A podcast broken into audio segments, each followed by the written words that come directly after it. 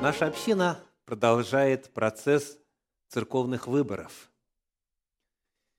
Избирательная комиссия встречалась уже два раза, и в первый раз мы одолели рекомендации руководителей отделов церковного служения, а в минувший раз уже начали заниматься укомплектацией служителей во всех этих отделах. И я благодарю тех, кто уже заполнил и сдал свои анкеты, где рассказал о том, в каком качестве желает служить в следующем церковном году. Сегодня анкеты продолжают поступать. Если вы привезли заполненную сегодня, просто можно рядом с моим портфелем на переднюю скамейку разместить если еще не заполнили, в фойе есть анкеты. Нам очень важно знать ваши предпочтения, как и сколько вы хотите служить и можете, исходя из вашей нагрузки в этом году. И вот пока мы с вами продолжаем жить этой темой, готовиться к новому церковному году, я хочу продолжать проповедовать на тему которая непосредственно связана со служением Господу в церкви и служением людям за рамками церкви. Приходилось ли вам сталкиваться с людьми, которые живут по принципу «я никому ничего не должен». Я никому ничего не обещал – я ни под что не подписывался. Оставьте меня в покое. Мы, в принципе, в свободной стране живем, и я не обязан, не обязана какие-то давать обещания кому-то в чем-то. Принцип «я никому ничего не должен, не должна» очень распространен, в особенности в западном обществе. И в современном обществе в частности.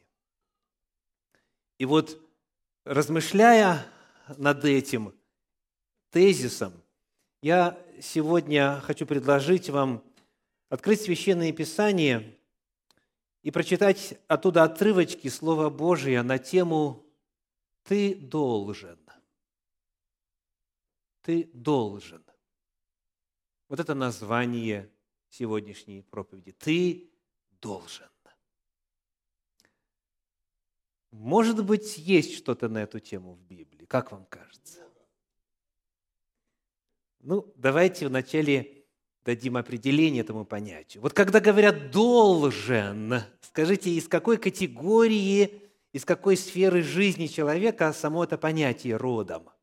«Должен». В современном толковом словаре русского языка, компилятор Ефремова, написано, должен, во-первых, это имеющий долг, обязанный вернуть долг кому-либо. То есть понятие «должен» предполагает наличие долга, то есть что-то кто-то вам дал, и теперь вы этому человеку обязаны – Понятие «должен» предполагает какого-то благодетеля, который по доброте своей душевной чем-то с вами поделился, дал вам, когда вам нужно было, когда у вас нужда была. И потому вы должны. Сколько вот вы должны? Три тысячи, десять, 20, 75.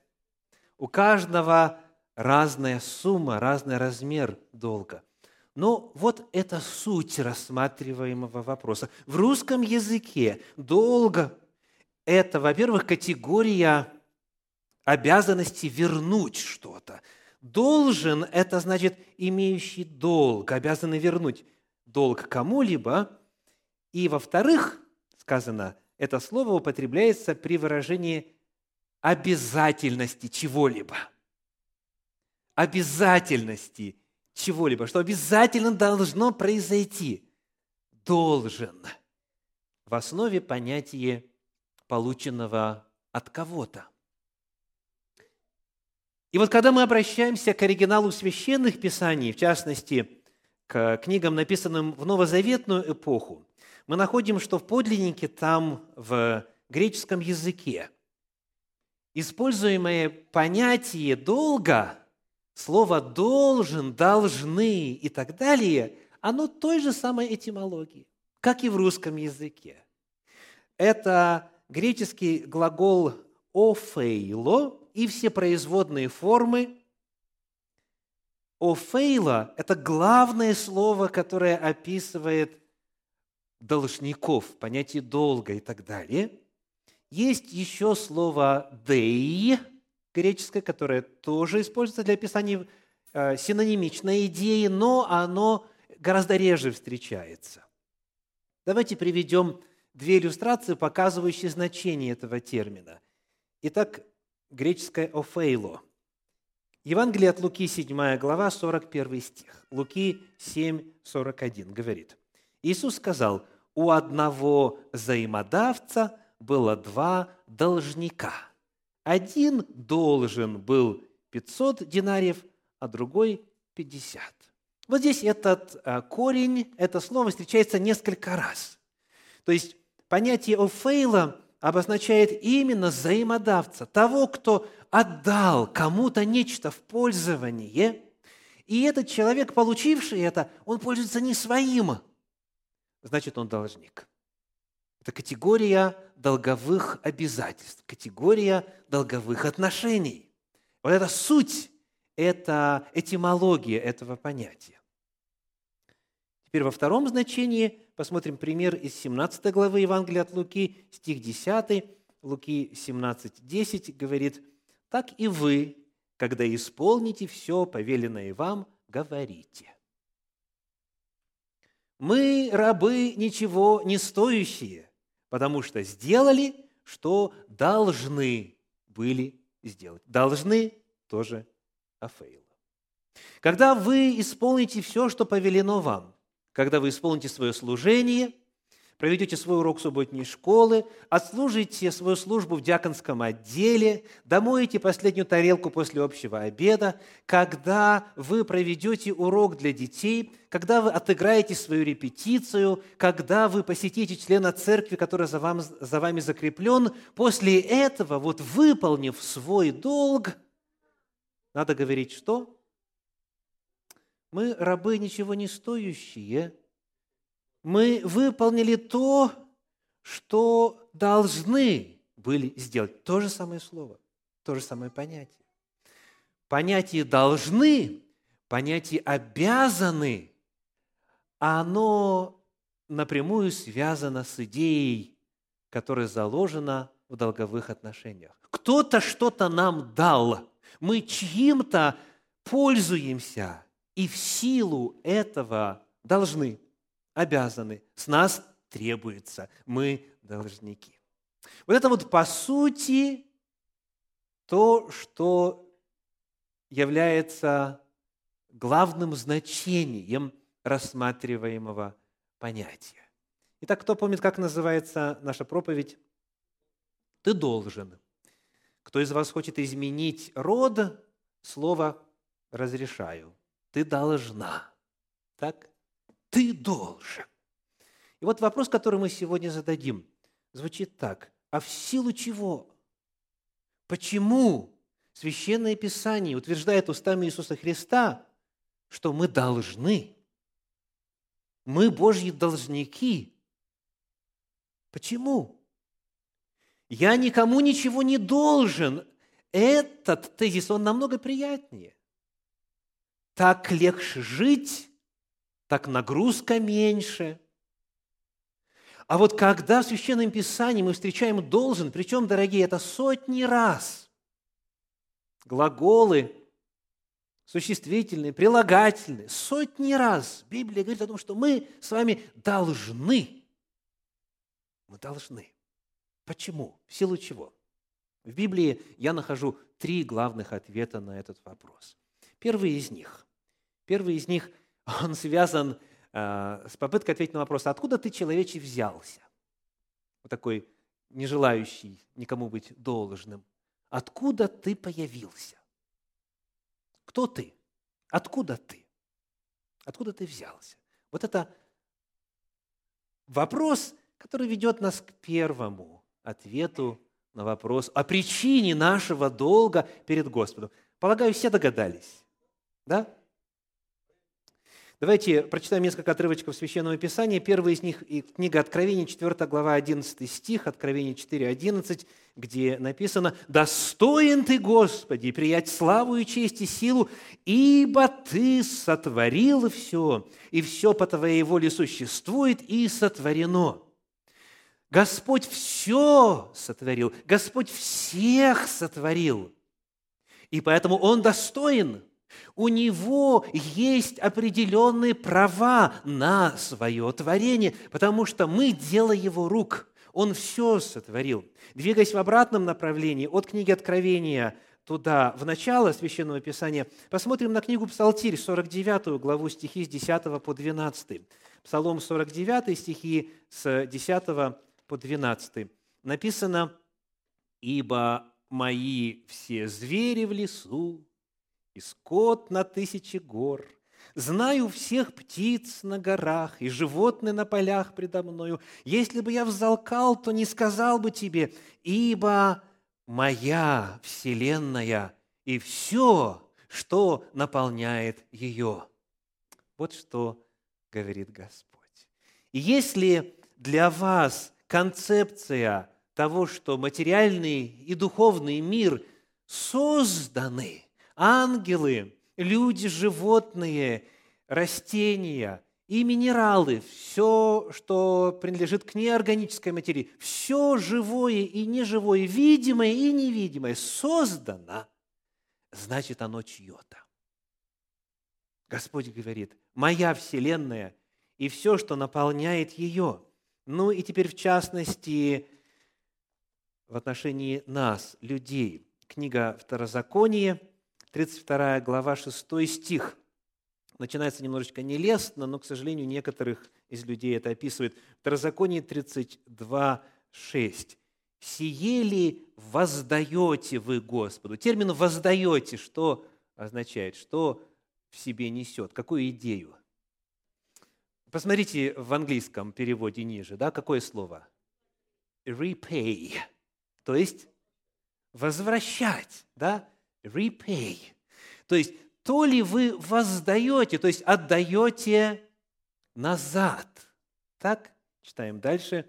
«Сие ли вы воздаете Господу, народ глупый и несмысленный?» Как говорят американцы, present company excluded. Да? Присутствующих не касается. «Не он ли Отец твой, который усвоил тебя создал тебя и устроил тебя. Так что Библия говорит именно о народе теперь. Господь нас создал. Так?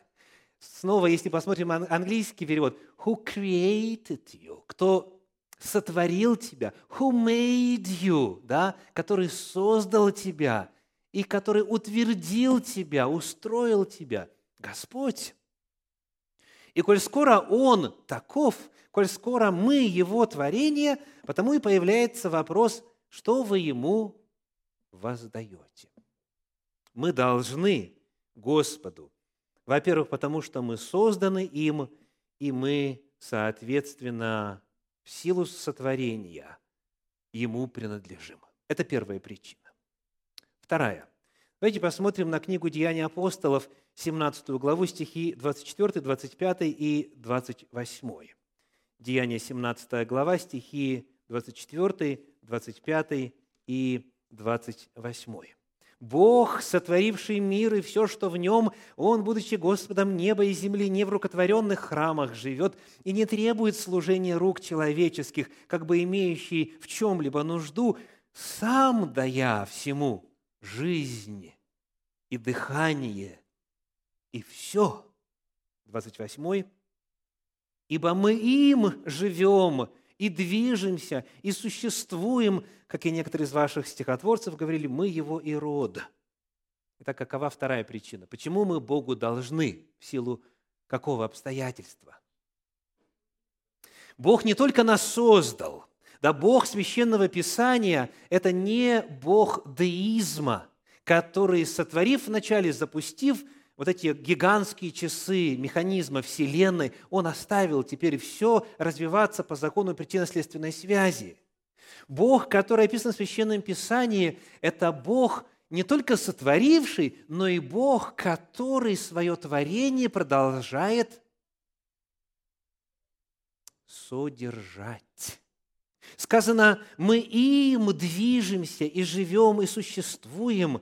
Он дает всему жизни, дыхание и все.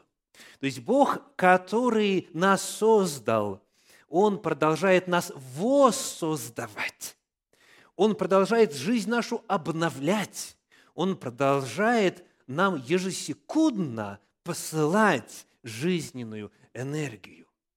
И об этом Священное Писание также говорит очень много. В частности, послание в Колосы, первая глава, стих 17, Колосянам 1, 17 говорит, «И Он есть прежде всего, и все им стоит».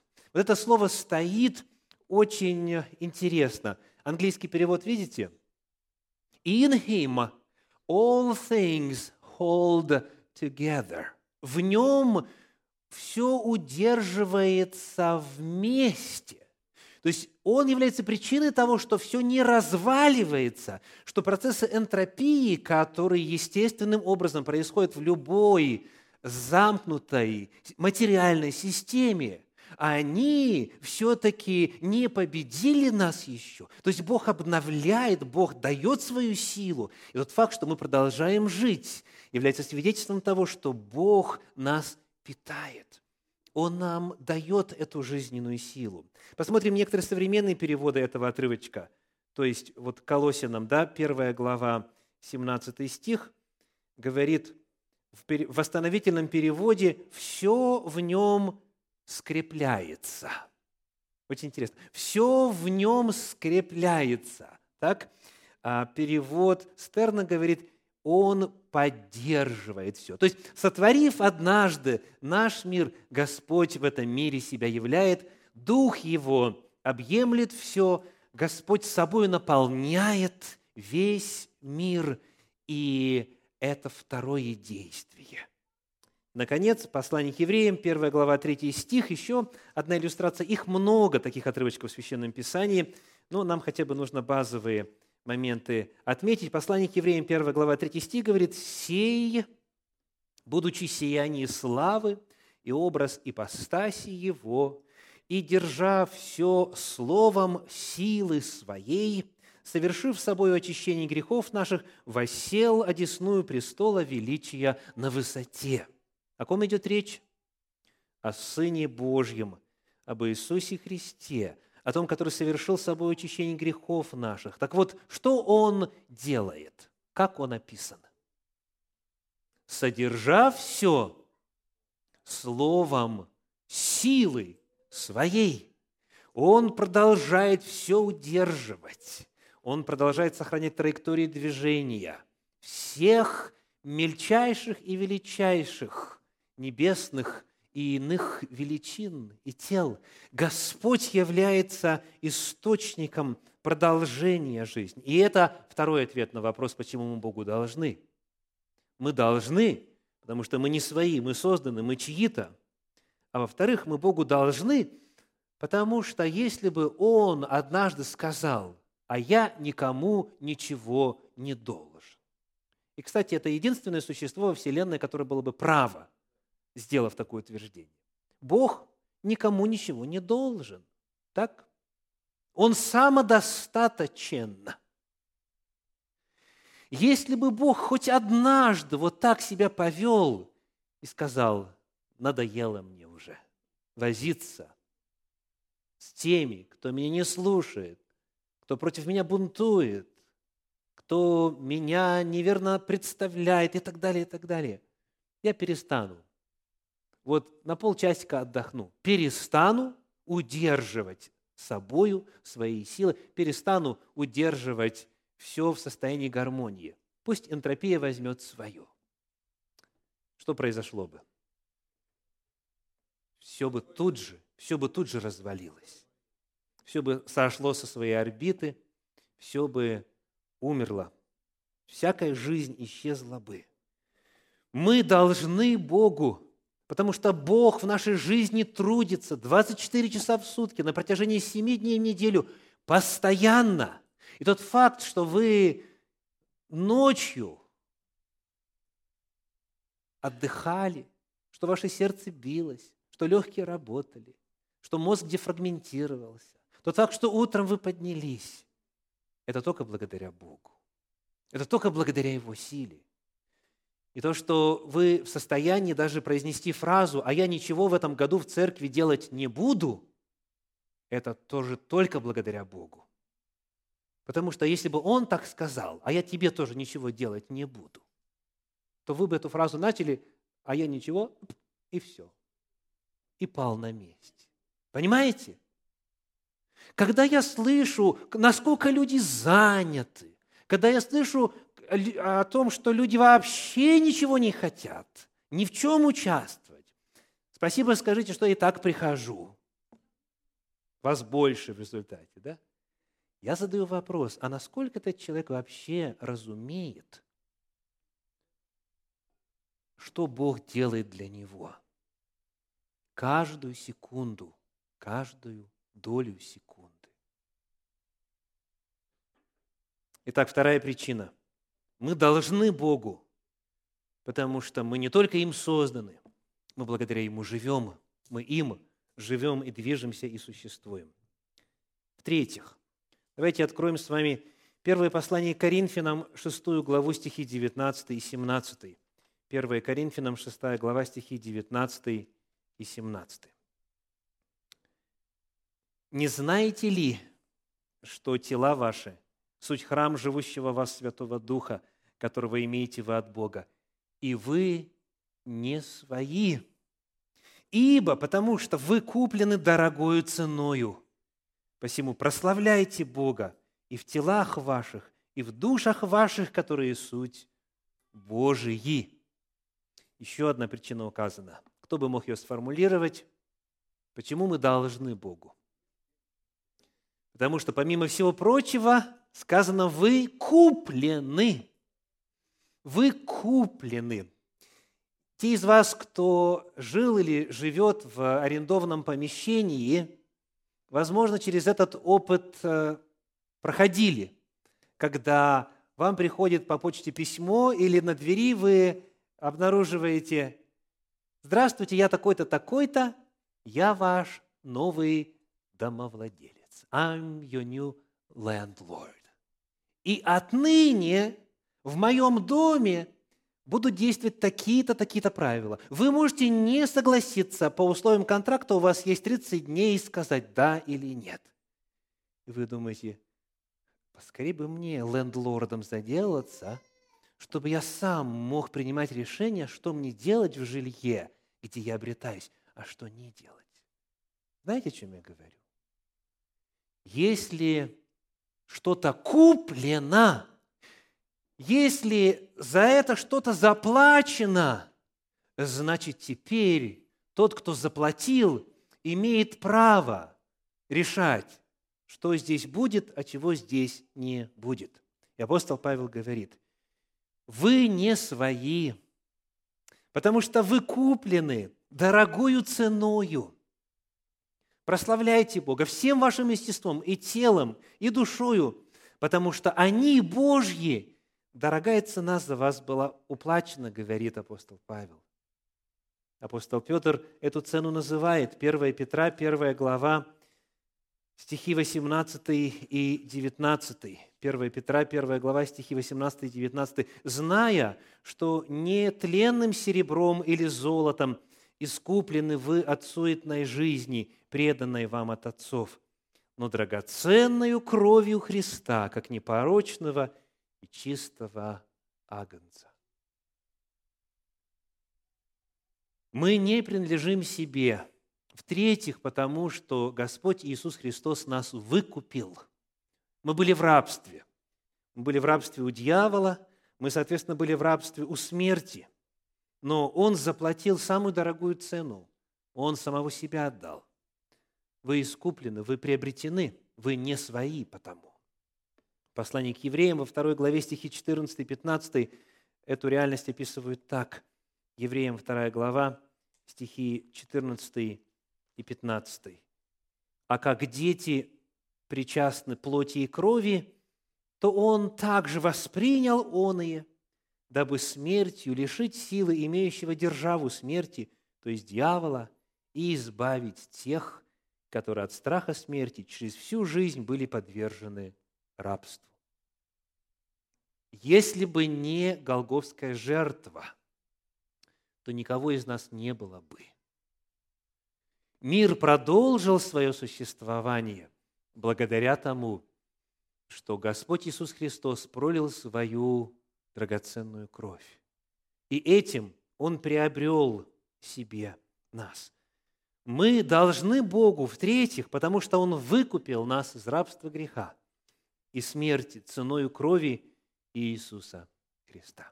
Вот это три главных основания, которые я нахожу в Священном Писании – попытки ответить на вопрос, должен ли я? Попытки ответить на вопрос, чем обуславливается наличие многочисленных утверждений Священного Писания, из которых следует, что мы должны, должны, должны, должны, должен, должна, должна и так далее. Мы созданы, мы живы, и мы искуплены Богом. Вот это три основания. И если бы хотя бы одно из них устранить, то никого из нас бы не было. Лев Толстой в своем известном произведении «Исповедь», размышляя о смысле жизни и о долге человека перед Создателем, пишет в частности такие слова. И в самом деле, птица существует так, что она должна летать, собирать пищу, строить гнезда. И когда я вижу, что птица делает это, я радуюсь ее радостью. Коза, заяц, волк существуют так, что они должны кормиться, множиться, кормить свои семьи. И когда они делают это, у меня есть твердое сознание, что они счастливы, и жизнь их разумна. Жизнь мира совершается по чьей-то воле. Кто-то этой жизнью всего мира и нашими жизнями делает свое какое-то дело. А вот мы, мудрецы, еди, есть едим все хозяйское, а делать не делаем того, чего от нас хочет хозяин. И вместо того, чтобы делать, сели в кружок и рассуждаем. Довольно жестко, но вторит прочитанным словам Священного Писания. Правда? Итак, наша тема сегодня «Ты должен». Мы задали вопрос о причинах, открытых в Библии, которые этот тезис демонстрируют. Но вот теперь несколько практических вопросов. Некоторые сферы этого долга, вот из этих сотен мест Священного Писания, где написано «ты должен», «они должны» и так далее, прочитаем некоторые. Их намного больше. Заповедей Божьих сотни, но вот некоторые я хотел бы сегодня озвучить. Что на практике означает? В чем возврат этого долга Всевышнему может э, выражаться, в чем он может заключаться. Вначале несколько отрывочков, которые описывают наш долг по отношению к Богу. Первое послание Иоанна, 2 глава, 6 стих. 1 Иоанна 2, 6. «Кто говорит, что пребывает в нем, тот должен поступать так, как он поступал». Итак, что мы должны по отношению к Богу? Поступать, как Он. «Подражайте Богу, как чадо возлюбленные», говорит Священное Писание. Христос оставил нам пример, чтобы мы шли по следам Его и так далее. Это наш долг. Это наш долг. Деяния апостолов, 5 глава, 29 стих, Деяния 5, 29. Петр же и апостолы в ответ сказали, должно повиноваться больше Богу, нежели человеком. Снова то же самое слово «должно». Должно повиноваться больше Богу, нежели человеком. Итак, когда появляется конфликт между моими друзьями, между моим частным мнением, которое входит в разрез с волей Священного Писания, между требованиями, скажем, государства или какой-то организации, которые в мой адрес выдвигаются, и волей Божьей, мой долг, я именно должен поступить по воле Божьей. Аминь. Вы должны повиноваться более Богу, нежели человеком. Евангелие от Луки, 18 глава, 1 стих. Луки 18.1. «Сказал также им притчу о том, что должно всегда молиться и не унывать». Еще какой долг? Всегда молиться, регулярно молиться и, интересный долг, не унывать. Представляете? Это долг. Это долг. Это старание. Я сейчас не беру клинические случаи, необходимость психологической и психиатрической помощи и прочее. Я говорю о долге, когда в силах человека вот это осуществить. Долг не унывать. Послание евреям, 5 глава, 12 стих, еще одна интересная заповедь. «Ибо, судя по времени, вам надлежало», то же самое слово, «судя по времени, вам надлежало быть учителями» Но вас снова нужно учить первым началом Слова Божьего, и для вас нужно молоко, не твердая пища. Какая тема здесь поднимается? О вечных духовных младенцах. К сожалению, это тоже реальность. Судя по времени, вы должны уже учить, так быть учителями. То есть вы должны другим помогать. А вы до сих пор молоком занимаетесь, и вас по-прежнему нужно обслуживать, говорит апостол. То есть долг любого верующего. На эту тему в Центре Духовного Просвещения есть цикл проповедей о духовном возрасте. Так? Долг любого верующего – стать зрелым, стать в том числе учителем, чтобы быть в состоянии других наставить. И так далее. Должен, должен, должен, должен.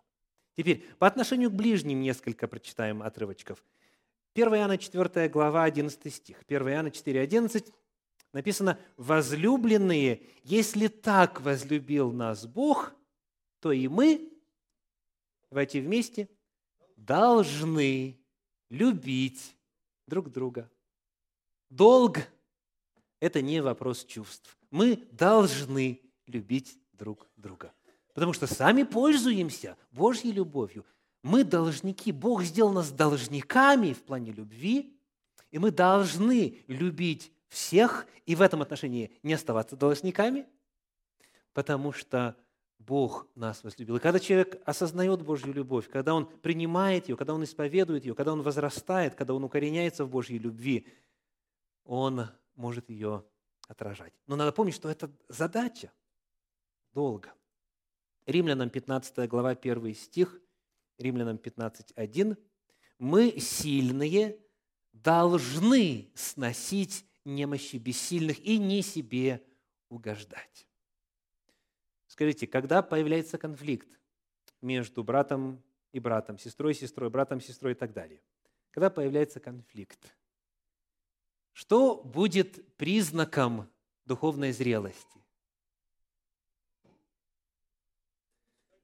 такая ситуация, при которой человек скажет, я отказываюсь от своего права на справедливость. Вот это духовный зрелый. Мы должны сносить немощи бессильных и не себе угождать. И дальше каждый из нас должен угождать ближнему во благо, к назиданию и так далее. Это долго. Послание в Ефес, 5 глава, 28 стих, Ефесянам 5, 28. «Так должны мужья любить своих жен, как свои тела. Любящий свою жену любит самого себя». Мужья, вы должны любить своих жен. Причем как?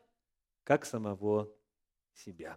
Деяния апостолов, 20 глава, 35 стих, Деяния апостолов 20, 35. «Во всем показал я вам, что так, трудясь надобно, тоже в оригинале должно, поддерживать слабых и памятовать слова Господа Иисуса, ибо Он сам сказал, блажение давать, нежели принимать». Итак, трудясь, мы должны поддерживать слабых. Родители должны, написано, собирать материальное содержание для детей. Дети должны повиноваться родителям, ибо всего требует справедливость и так далее. Много-много-много-много всяких разных есть заповедей. И вот теперь во свете всего сказанного, скажите, если кто-то скажет, а, члены церкви должны приходить на утреннее субботнее богослужение в 10.00. Это будет соответствовать воле Божьей или нет? О, я слышу аминь с энтузиазмом. А можно ли услышать э, от другой половины присутствующих аминь? Должны ли родители будить своих детей вовремя, чтобы те успели собраться и попасть на урок субботней школы в свой класс? Должны. А как по-иному, родители, вы надеетесь воспитать в своих детях пунктуальность, продемонстрировать важность богослужебного собрания. Как по-иному вы надеетесь, что они будут интегрированы в круг детей, подростков, молодежи? Верно ли будет сказать, что диаконы, которые по списку дежурят в ту или иную субботу, они должны быть в церкви в 9.30 утра. Что-то только одно аминь я услышал. Да.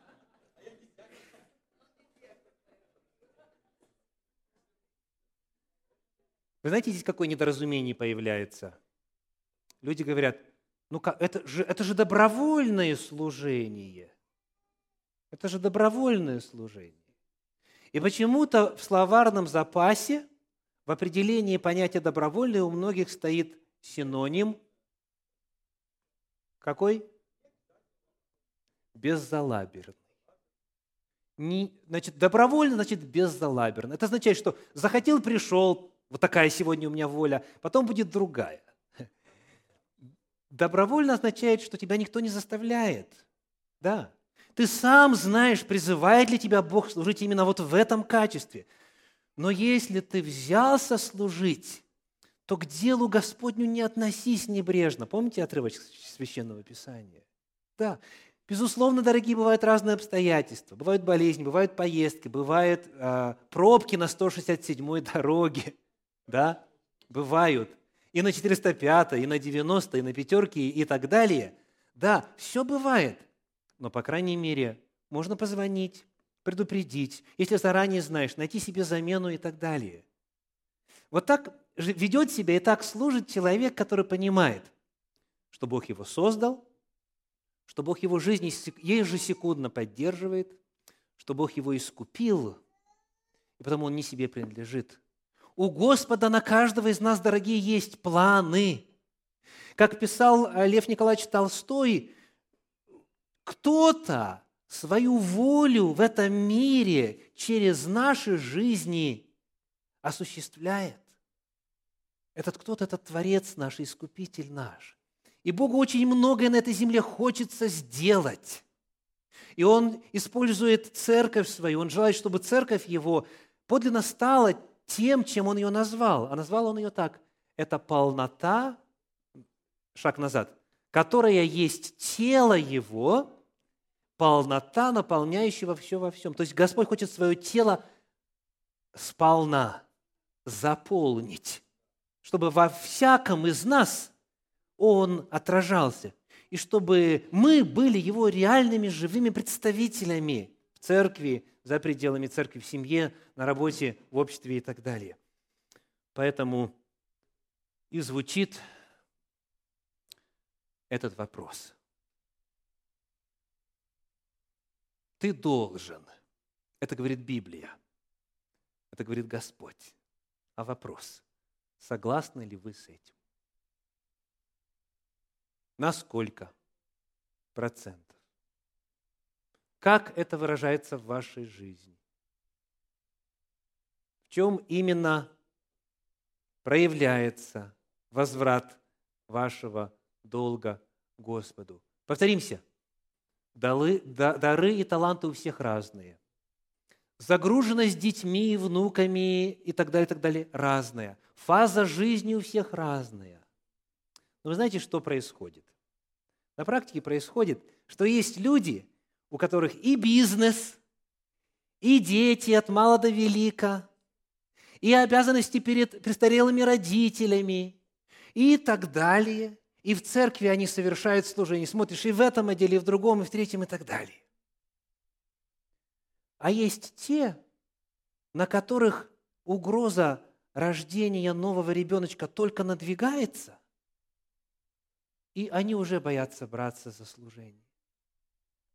А есть те, когда ребеночек э, родится, вся родня занята вот денно и ночь на служением этому младенцу, и ничего другого делать не может. Есть те, которые до фактически даты рождения ребеночка продолжают служить в церкви. А есть те, которые ведут себя подобно женщине из известной советской истории. Вы наверняка слышали. Заходит женщина в общественный транспорт и громким голосом с порога возглашает. А все забито, как обычно, так? Уступите место беременной женщине. И народ так на нее смотрит, знаете, как сверху вниз, снизу вверх, и говорят язвительно, а что-то не похоже, чтобы вы были беременны. И она ответствует, а вы что, хотите, чтобы через два часа уже было видно? Понимаете, о чем я говорю? Простите, кого я этим делом, так сказать, ввел в краску. Но только надвигается новая работа, новый экзамен, новое дело, новый переезд, новый бизнес и так далее. И многие уже заранее говорят, все, я не смогу, у меня не получится, и вообще я никому ничего не должен. Дорогие, вы себя знаете, и Бог вас знает. Каждый из нас Богу должен. И вот вопрос, что вы можете сказать в ответ на все, что Он для вас сделал, делает и продолжает делать? Вот на эту Его величайшую, необъятную, экстравагантную любовь, на все, что Он для вас сделал, делает и продолжает делать чем вы можете воздать, чем вы можете послужить. Задумайтесь. И во свете именно вот этих важных вопросов заполните соответствующую строчку или строчки в анкете по служению в следующем церковном году. И, наконец, из книги Елены Уайт «Воспитание», страница 57 и 58 самый большой недостаток в мире, самый большой недостаток в мире – это недостаток людей, которых нельзя ни купить, ни продать. Людей честных и искренних, которые не боятся называть грех его именем. Людей, чья совесть верна долгу настолько, насколько стрелка компаса полюсу которые будут стоять за справедливость, даже если небеса упадут. Но такой характер не является делом случая. Он не возникает благодаря особым обстоятельствам или дару проведения. Благородный характер – это результат самовоспитания. Подчинение низшей природы высшей – это результат посвящения себя на служение любви к Богу и человеку. Молодежи необходимо осознать, что дарование каждого человека не являются его собственными. Сила, время и разум являются сокровищами, даваемыми только взаймы. Они принадлежат Богу, и каждый юноша должен принять решение, применить их для самой возвышенной цели. Ему следует помнить, что он является ветвью, от которой Бог ожидает плода, Управляющим, чей капитал должен расти, светом, чтобы светить в мире тьмы. Каждому юноше, каждому ребеночку предоставляется возможность трудиться для славы Божьей и духовного обновления человечества. Аминь.